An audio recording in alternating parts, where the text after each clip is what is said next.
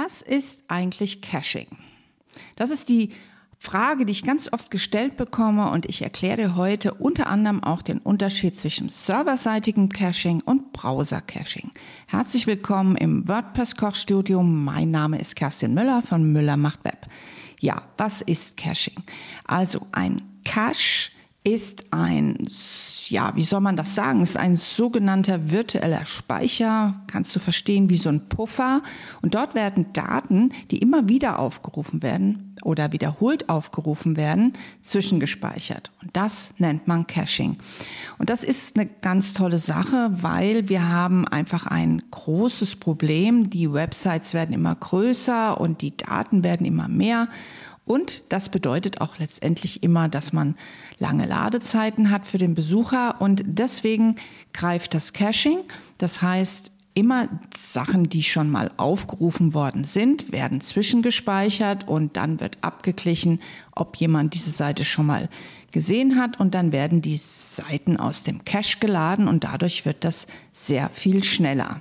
Also ein Besucher ruft deine Website auf und dann gibt es ganz, ganz viele Anfragen an den Server und dann je nach Datenmenge oder Abfragen in der Datenbank kann es schon mal ein bisschen dauern, bis die vollständige Website sichtbar wird. Und dieser, dieser Prozess, der wiederholt sich immer und immer wieder, je öfter dein Besucher auf die Seite kommt. Und da genau setzt eben das Caching an.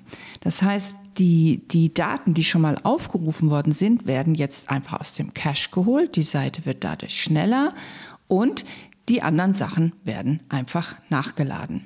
Die Vorteile sind relativ klar, also ähm, die Seite wird schneller, der Server ist nicht mehr so belastet, die Usability steigt und insofern ist eine Website ohne Caching eigentlich gar keine gute Website. Wenn wir jetzt unterscheiden zwischen serverseitigen und ähm, Browser-Caching, dann ist das so, dass einmal auf der Seite, also wenn du zum Beispiel mit WordPress arbeitest, um das geht es ja hier in dem Podcast um WordPress, dann installierst du ein Plugin. Das könnte zum Beispiel das WP Fastest Cache sein in der kostenlosen Variante oder das Bezahltool WP Rocket, was ich auch ab und zu benutze. Und dort stellst du das ein, dass du cachen möchtest und dann werden gleichzeitig auch noch ein paar Dateien komprimiert, so dass das Ganze auch noch ein bisschen kleiner wird, die Seite. Und das ist das serverseitige Caching, also das, was du auf deiner WordPress-Seite installierst. Und dann gibt es aber noch das Browser-Caching, weil der Browser, der legt auch nochmal Dateien lokal auf deinem Computer ab. Und auch da werden die Seiten auch noch mal schneller. Es hat aber immer den Nachteil, also meinetwegen du löschst den Cache auf deiner Website und dann schickst du das mal mit deinem Kunden oder zeigst es jemandem und der sieht die Änderung nicht. Da muss man öfter mal auch sagen, lösch mal bitte deinen Browser-Cache, weil auch da werden Daten zwischengespeichert, um die Seiten schneller aufrufen zu können.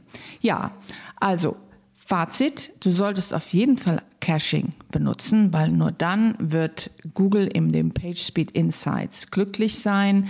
Wie du das machst, ist immer sehr individuell. Das hängt sehr stark von deinem Design-Template ab, von den Gegebenheiten, die du hast, ähm, auf was für einem Server du bist. Also das kann man leider jetzt in so einer Episode nicht klären. Das ist dann eine sehr individuelle Geschichte. Aber auch dazu findest du auf meinem Blog oder auf meinem YouTube-Kanal zu dem WP Fastest Cache auch ein Video.